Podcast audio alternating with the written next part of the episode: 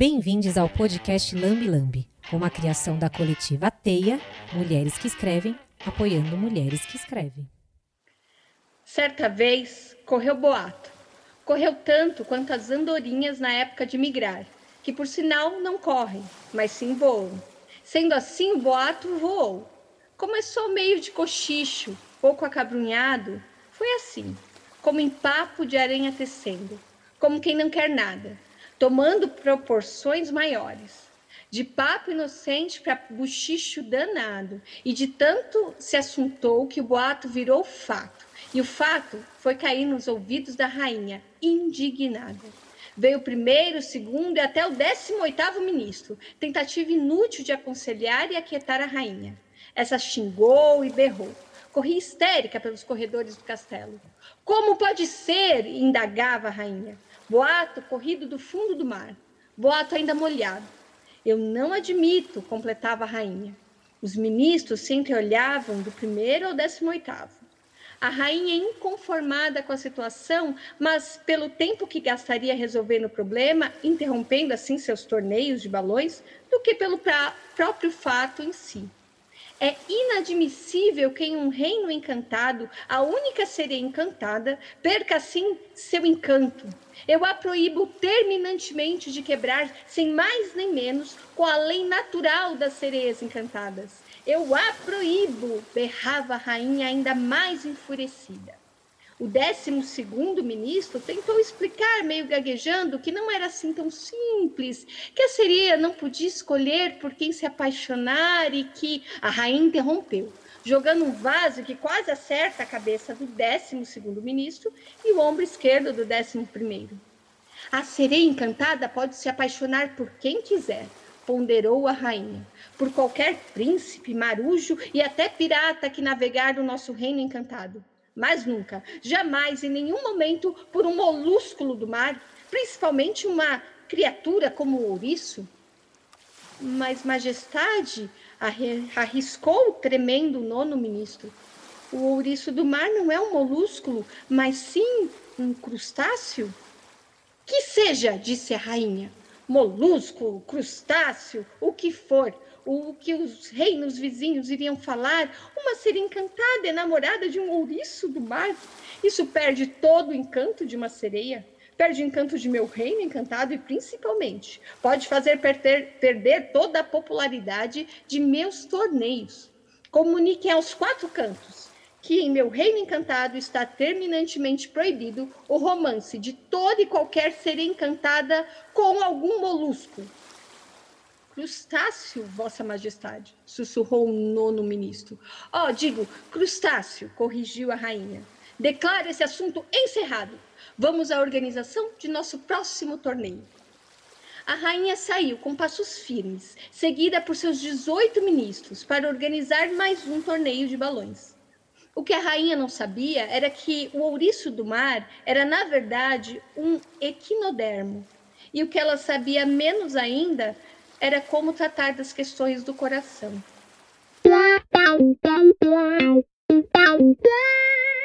Lambi, lambi. Olá, sejam todos bem-vindas e bem-vindos a mais um podcast Lambi Lambi. Esse é um podcast produzido pela coletiva Teia, mulheres que escrevem e que apoiam mulheres que escrevem. Em todos os nossos episódios do nosso do nosso podcast Lambi Lambi, a gente trouxe aqui várias mulheres escritoras que nos inspiravam. E nesse novo bloco de episódios, a gente vai trazer as nossas criações. Afinal de contas, somos mulheres que escrevem e apoiam mulheres que escrevem. Nesse momento, nesse episódio de hoje de abertura, nós vamos trazer o livro que está no centro da nossa teia, isso mesmo. Nós estamos com financiamento coletivo aberto, nosso financiamento coletivo na Teia, com o livro Borboleta do Mar.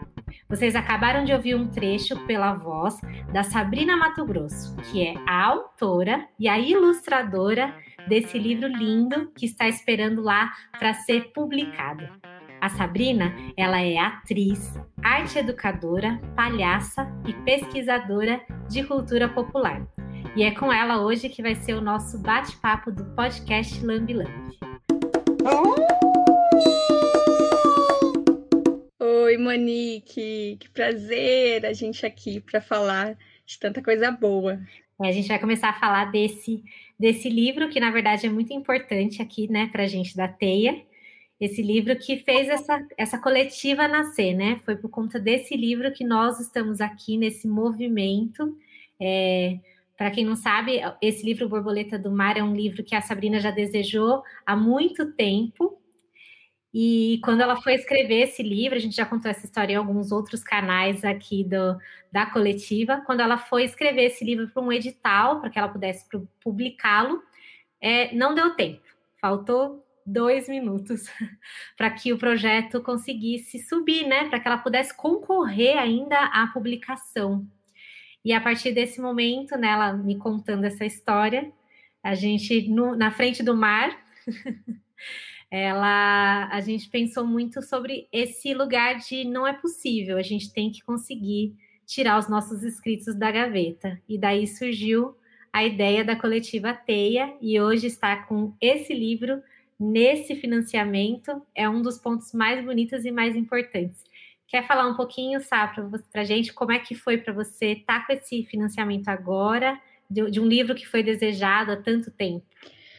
É, Monique, é muito importante, assim, quando você fala até de. A gente estava diante do mar, né? É, Para mim são muitos símbolos, né? A gente já falou, a gente tem até na, na, na série de apresentação do nosso podcast Lambi Lambi, né? A gente fala da desses dois minutos, o que, que significam, né? Não ter, para uma mulher não ter esses dois minutos, e como isso é, desencadeou aí na, na coletiva Teia.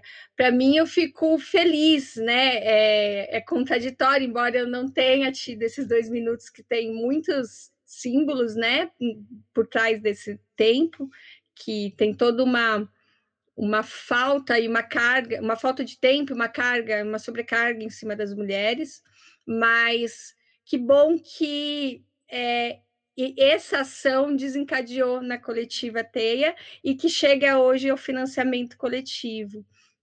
Me sinto muito honrada de estar aqui e de construir essa história em rede, né? De construir essa história com outras mulheres, com o apoio de outras mulheres e de construir essa história com apoio do público, né? Dos leitores, das pessoas que vão é, ter acesso a, a, a, esse livro. Então, eu acho muito bonito é, encontrar esse canal mesmo, que é poder criar já di, direcionada né, para o público que está ali dialogando, para os leitores, para as leitoras que estão ali dialogando e apoiando, né? As pessoas já estão expectativas, veem os esboços, trocam comigo, né?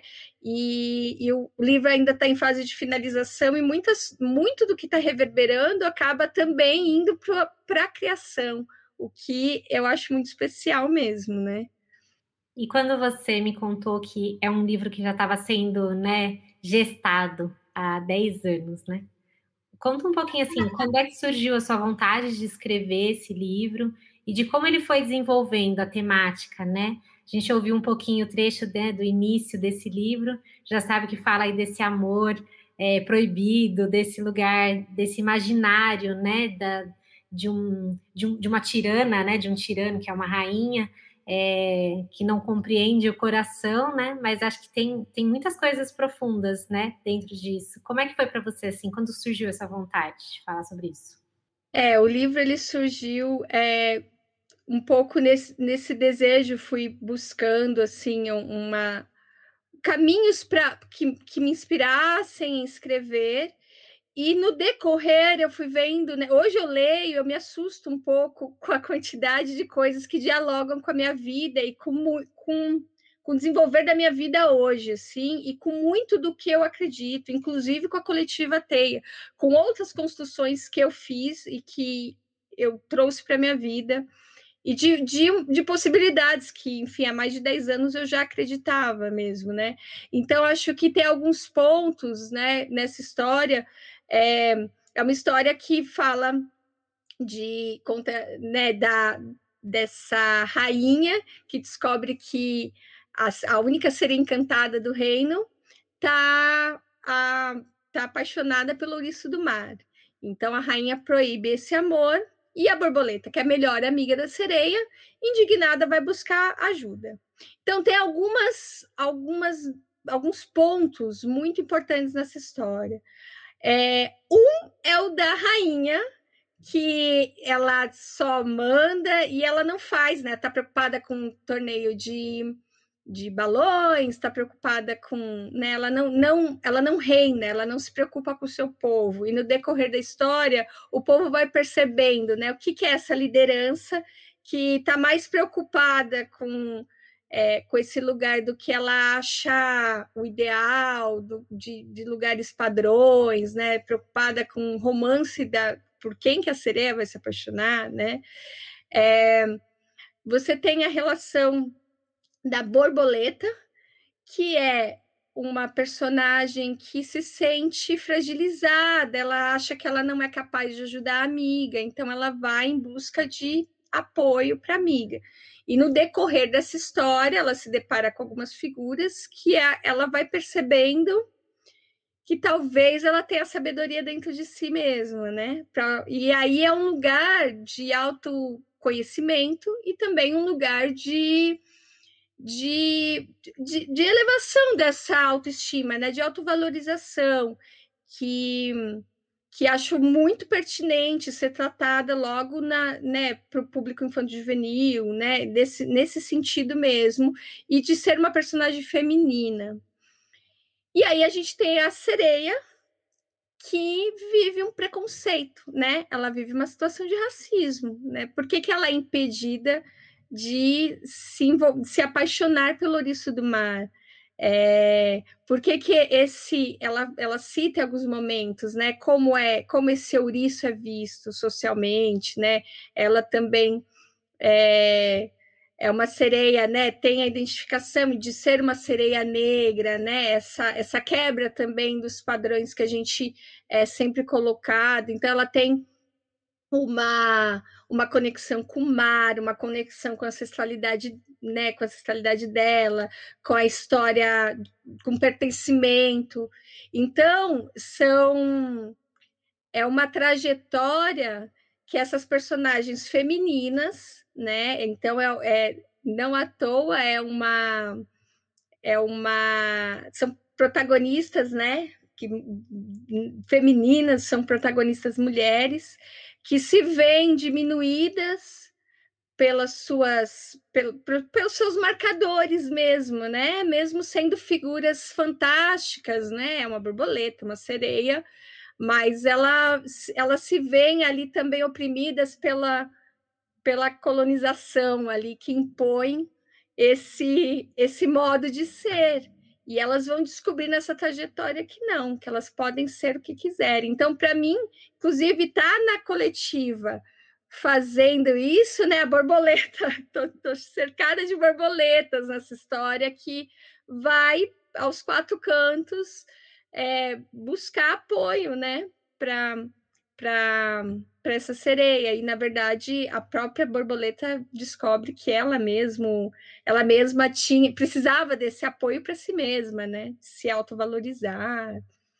Enfim muitas coisas muitos pontos né? Muitos mas o que eu gosto muito de que você traz né é é o de como a gente pode falar de assuntos tão profundos, é, independente da idade, né, para quem a gente vai dialogar. E aí que a poesia entra, né? É aí que a, que a gente que a gente entra com o imaginário, né? Para que a gente possa, né, ter ferramentas para falar, né, para as crianças, né? Para é um livro infanto-juvenil, mas que que para qualquer um, né? Qualquer um, qualquer leitor. Eu sou uma leitora que adoro, eu adoro livros infanto-juvenis e, e livros infantis, eu acho que é uma bobagem é, você não ler por qualquer é, porque por qualquer segmento que ele pertença ali, né? Mas o que eu gosto muito é, é de que ele que você está falando coisas muito sérias que o livro propõe e traz, é, mas de que a gente não pode esquecer que isso vai ser feito através de um imaginário, né? Através desse imaginário que você cria e que você cria também a partir das imagens, né? Então, gostaria também que você contasse um pouco, você falou um pouco dessa narrativa que é criada, né? É, de como é para você também criar essa essa ilustração disso, né? Eu acho que são duas formas poéticas, né? Você brinca com a palavra, mas você também brinca com o desenho, né? Todos os recursos aí para falar sobre isso. Queria que você falasse um pouquinho de como é construir a ilustração. É, eu, eu vou até aproveitar e puxar um pouquinho antes esse gancho, quando você traz né, para o universo dessa questão do universo infantil juvenil mesmo, né, infantil, e o quanto que a gente é artista, né, Monique, e a gente trabalha com público infantil, a gente é atriz, a gente é dramaturga, a gente é palhaça, artista educadora, a gente trabalha com criança e com jovem há muitos anos, né, tem um longo aí é, caminho, né, Tô, falo da gente porque eu conheço bem a sua trajetória e, e sei o quanto que a gente é, questiona e pensa muito, né, é, esse lugar de, da classificação dos espetáculos infantis que vão para um lugar pejorativo, do infantiloide, né, de como se fosse uma arte menor. Inclusive, a gente tem uma certa dificuldade que muitas vezes a gente vai vender o nosso espetáculo e a gente e, e é tem uma classificação até monetária, né? De o, o cachê para um espetáculo infantil é muito mais baixo que o cachê para o espetáculo adulto, né? Ou quando você vai trabalhar teatro, iniciação, dar aula, né? É, você ganha, recebe muito menos de quem vai trabalhar teatro avançado, como se fosse algo menor, como se fosse algo desimportante. É, eu até fui para esse lugar, porque assim, para mim é um, algo que me pega muito, né? Entender que não é porque, tipo, né? Ah, é um livro infanto-juvenil, ah, é um livro infantil, ah, né? Para, né? para colorir, não, é, é um universo de, de coisas que você pode abarcar. Então, dentro dessa história, você está falando de racismo, sim, você está falando de do sexismo, é, você está falando de política, né, quando você traz esse autoritarismo de uma governante que não se importa com a população, você está falando de várias questões políticos, sociais para o público infantil, público, jovem. Sim, por que não? Né? E aí é esse lugar, né? Eu sou mãe, e meus filhos, eles só, né, mãe de crianças negras, sou mãe de um casal, eu tenho, sou mãe de uma menina que eu sei que muito cedo eles já vivenciam elementos do sexismo, já vivenciam o racismo, e aí eu não, não existe isso de fingir que isso não existe, já faz parte da realidade de vida deles, já faz parte do dia a dia. Então, trazer isso à tona é, é através da, da, de uma forma também poética, né? A gente não precisa, não é um lugar que a gente reforça a dor do racismo ou, ou é, a, a, a, diminuição que o sexismo, o machismo traz. É algo que a gente coloca como um conflito, mas que é justamente a solução é a autoafirmação é o olhar para si mesmo, é olhar para sua história, para sua ancestralidade, né? É o autorreconhecimento, que é mesmo que, né? É por isso que eu falo, mesmo essas figuras é, imaginárias, né? Fantásticas, sim, a criança pode se reconhecer com essas narrativas, né, que já fazem parte do universo delas, né? Então não é assim, mas como vamos abordar isso com as crianças? É isso, sem peso, né? Tratando com a realidade, evidenciando as dores, mas trazendo a, a beleza que é se descobrir, a beleza que é se autovalorizar, a beleza que é se é, se conectar, se reconhecer em sociedade, em, na sua história e na sua e na, na sua caminhada. Ai, falei.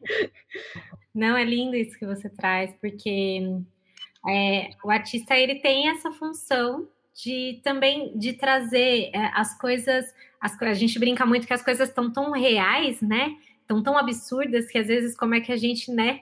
Faz. Eu acho que é isso, quando a gente fala de construir imagético, é, é disso mesmo, são borboletas, são, né, você tem, olha só, né, uma rainha tirana num momento como esse, então eu acho que é, é isso que a gente está falando, né, é, ferramenta de imaginação para se contar histórias, né, é, então a criança descobre isso é, para ser um, um, adulto, né? Então, quando a gente está falando da diminuição, né, das, das coisas para as crianças, né, do teatro, né, um adulto, um adulto que, uma criança que vai ao teatro quando é criança, ela vai ir, né, vai continuar indo quando for adulta, né? Uma criança que lê quando é criança, ela, né, vai ser um adulto leitor. Então, da importância que não que não se, se coloca nesse lugar, né? E aí eu só, só queria puxar de novo, assim, então, é maravilhoso isso que você trouxe, né? Até no lugar, voltando nesse lugar de magético, porque eu queria realmente que você faça um pouco desse lugar também da ilustração, porque é muito bonito, é muito potente, é muito forte quando uma, uma mulher, além de ser a autora, é também a ilustradora desse livro, né? Eu acho que é, é, pouco, é pouco visto, né? Esses ambos, ambos lugares de atuação, né?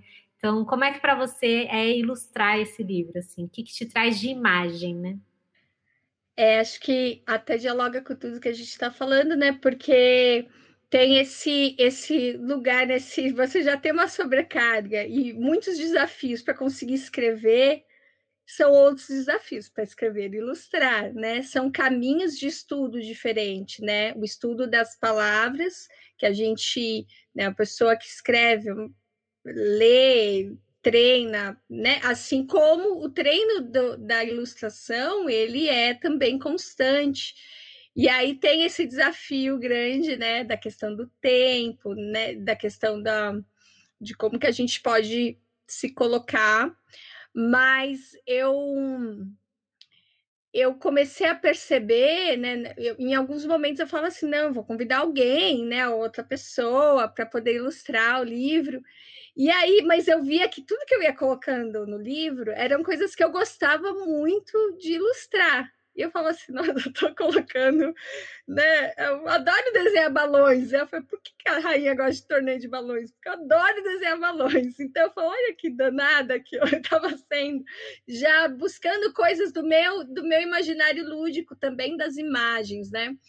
E, e aí, dentro disso, eu, eu demorei muito para entender. Primeiro, acho que demorei muito para entender que eu era uma ilustradora, porque eu desenho desde pequena, mas eu, inclusive, fei, fiz faculdade de educação artística, tenho formação, né? Só que eu fiz com habilitação em artes cênicas, então fui para o teatro, eu achava que não, já tinha desencanado da, da da ilustração e eu, e ainda assim, né, mesmo tendo esse, mesmo tendo formação, mesmo sempre tendo desenhado, eu falava assim, não, eu não desenho, gente, só rabisco de guardanapos, né? E aí é, eu demorei um tempo para assumir que eu tinha um traço, porque eu ficava me pautando em outras pessoas. E aí entra de novo esse lugar, né, de nós é, com, quanto mulheres que sempre tem um, um, lugar assim, que a gente acha que tem que se pautar. E aí eu descobri que sim, o meu traço era um traço, era um traço bonito, era um traço possível. E, e eu gosto muito de brincar com outras possibilidades, né? É, de texturas, né? Esse é um pouco, né? Tem um traço que é um traço, uma linha preta, um, um rabisco esboçado, mas que se mescla também com com a brincadeira com aquarela, com cores vivas, com texturas de tecido, texturas de recortes, é, texturas de, de né, fazer a borboleta com, com recortes de revista, é, fazer a, a, a, renda das a teia de aranha, né, a teia das aranhas rendeiras, ser renda de biuro. Então, uma coisa também que me ajudou muito foi a o meu estudo na cultura popular brasileira, né, é, tem muito essa relação com as manifestações populares do Brasil, e aí essa, essa relação com os tecidos, com, é, com a chita, com, com as rendas brasileiras, é, com as fitas, com os coloridos, com os, com os vidrilhos. Es, esses elementos eles, eles vão permeando um pouco de uma forma é, meio híbrida, né? Essas texturas, essas possibilidades, né? Uma, uso técnicas mistas aí para poder dialogar. E aí e, e, é isso, entender que a ilustração ela dialoga com, com texto e ela traz uma outra possibilidade do texto, né? Ela é também uma visão do, do texto. Às vezes vai ter uma, uma imagem lá que não é exatamente o que está escrito, mas é justamente é uma, são, são duas formas de estar contando a história, contar através da, das imagens e contar através das palavras, e que aí a criança e o jovem né, vai é, ler pela terceira vez, que é a sua própria visão, né? Que é a visão que, que elas e eles darão. Que legal, muito lindo. E é muito legal, né, falar também dessa importância, né, da, da ilustração, né? A, a, a literatura infantil, ela é de uma importância imensa para as artes visuais e para para os ilustradores, assim, tem é, tem uma história muito bem contada dessa parceria de quando as, as, as os livros começam a ser impressos, né, em papel, é, do como a, a, força da ilustração vem junto, né, são, são duas artes que elas caminham juntos muito antes até mesmo dessa desse, desses segmentos, talvez, né, do, do infantil, mas o infantil, né, o livro infanto juvenil, ele traz muita força para ilustração, né? Você pode ver que muita, muita das coisas, eu vejo livros lindíssimos, né? Ilustrados para criança, e não é só porque ah, a criança precisa de imagem para entender. Não é isso que você fala, né? Ela lê, ela relê, né? Ela tem, ela vai criando e, e existem milhares de formas também, né? De você ilustrar um livro, né? Infantil. Você pode, inclusive, a, a imagem ela pode é, dizer coisas que a história não diz, ou ela pode dizer o oposto, né? Então, tem muitos, muitos livros que, que, que é um estudo profundo, né? Dessa, desse contar a história junto com a imagem, né? E escreva como uma mulher. De certa forma, tinha receio de toda essa paixão ser apenas um apreço pela fragilidade do ouriço do mar. Fragilidade essa só vista por ela, para todas as outras pessoas do reino, esse gostar não fazia sentido algum, mas a sereia sabia enxergar além. Enxergava os entrelaços e os entremeios de uma futura e longa parceria. E onde para muitos o ouriço fosse apenas duro e espinhudo, ela via a beleza que havia dentro dele que, embora não pudesse transmitir seus sentimentos em palavras ou lágrimas, visto que nenhum equinodermo possui lábios ou olhos, ele o transmitia pelas sutilezas do sentir, como as músicas que transcrevia na areia da praia, transformando a sereia em melodias poéticas.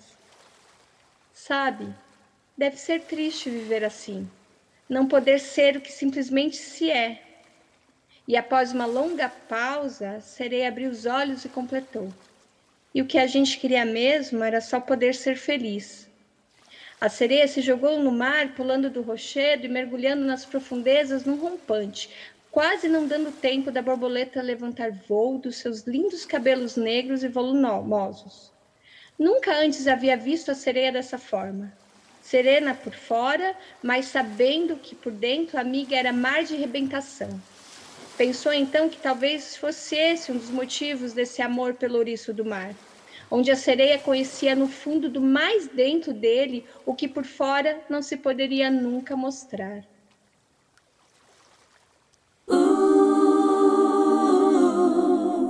Ah, que lindo! Dá vontade de ver, né?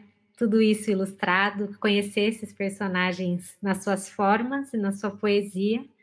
Queria muito agradecer, Sá, dizer que esse livro, né, ele está lá no nosso coletivo, né, na nossa, na nossa teia, no nosso financiamento coletivo. É, nós estamos ainda procurando apoio, falta pouquinho para a gente conseguir terminar a campanha. A campanha se encerra agora, dia 8 de abril. É, esse podcast ainda vai sair no tempo de você poder contribuir. É, funciona pela plataforma do Benfeitoria. Né? E a plataforma do Benfeitoria você pode ir lá doar e tem a partir de 20 reais as doações, e a partir de 55 reais você pode ganhar o livro, né? Com uma pré-venda desse livro. Então, a partir de 55 reais você já tem acesso a esse livro e ah, conforme você vai tendo mais possibilidade de ajudar, tem outras recompensas, inclusive é, as ilustrações da Sabrina é, em bolsas, né, em eco bags, em canecas. E então, se, o que você puder ali contribuir, e também uma forma de nos ajudar é divulgando, né, esse, esse financiamento. Ele está no ar até dia 8 de abril, então não deixem para a última hora. Esse financiamento ele é tudo ou nada. Isso quer dizer que se a gente é, arrecadar o valor total da nossa meta, a gente consegue publicar esse livro. Esse valor é para é para custear né, toda a produção, para se pagar as pessoas que estão trabalhando nesse livro, a autora, a ilustradora, e também para poder tornar ele um livro físico, né? Que vão chegar até a casa de vocês. Então, quando vocês estiverem lá doando no site, ele vai pedir as informações, porque é isso, a gente precisa enviar para vocês, não tenham medo, é uma plataforma segura e é para que a gente possa enviar o livro para vocês. Queria agradecer, já agradecendo todo mundo que já está apoiando. Acho que uma das coisas mais bacanas, né? Uma das recompensas, né? É, a primeira recompensa que a gente coloca é que o, o nome das pessoas que estão apoiando vai entrar na, na uma página do livro que vai ser publicado, o nome das pessoas vai estar lá como agradecimento, e está sendo muito bonito isso, né? Esse movimento de toda uma rede de pessoas dialogando, essa troca está sendo é, muito especial para mim como autora e ilustradora do livro, e acho que para a coletiva Teia está sendo de um, um, um grande um grande apoio, né? Entender que está fazendo sentido o que a gente veio realizar mesmo, né? Dessas possibilidades e que venham outras mulheres é, para as próximas para as próximas rodas. Lambi, lambi. Então, para quem quiser, tá lá na plataforma do Benfeitoria, é só procurar, né? Coletiva Teia. É, nós também temos o site, que é www.coletivateia.com.br. Nós estamos também no Instagram e no Facebook como arroba a Coletiva Teia. Esse daqui é o nosso podcast Lambi Lambi, que também tá no Spotify. Segue a gente lá, ouve os outros episódios. E também, quem quiser seguir a Sabrina no Instagram, essa artista linda, ilustradora, escritora, arte educadora, é só seguir arroba Sabrina Mato Grosso. Muito obrigada, gente. Eu sou a Monique Franco e foi um prazer estar com vocês neste podcast Lambi Lambi especial aqui das criações da Teia. Este podcast é uma produção da coletiva Teia. Mulheres que escrevem apoiando mulheres que escrevem.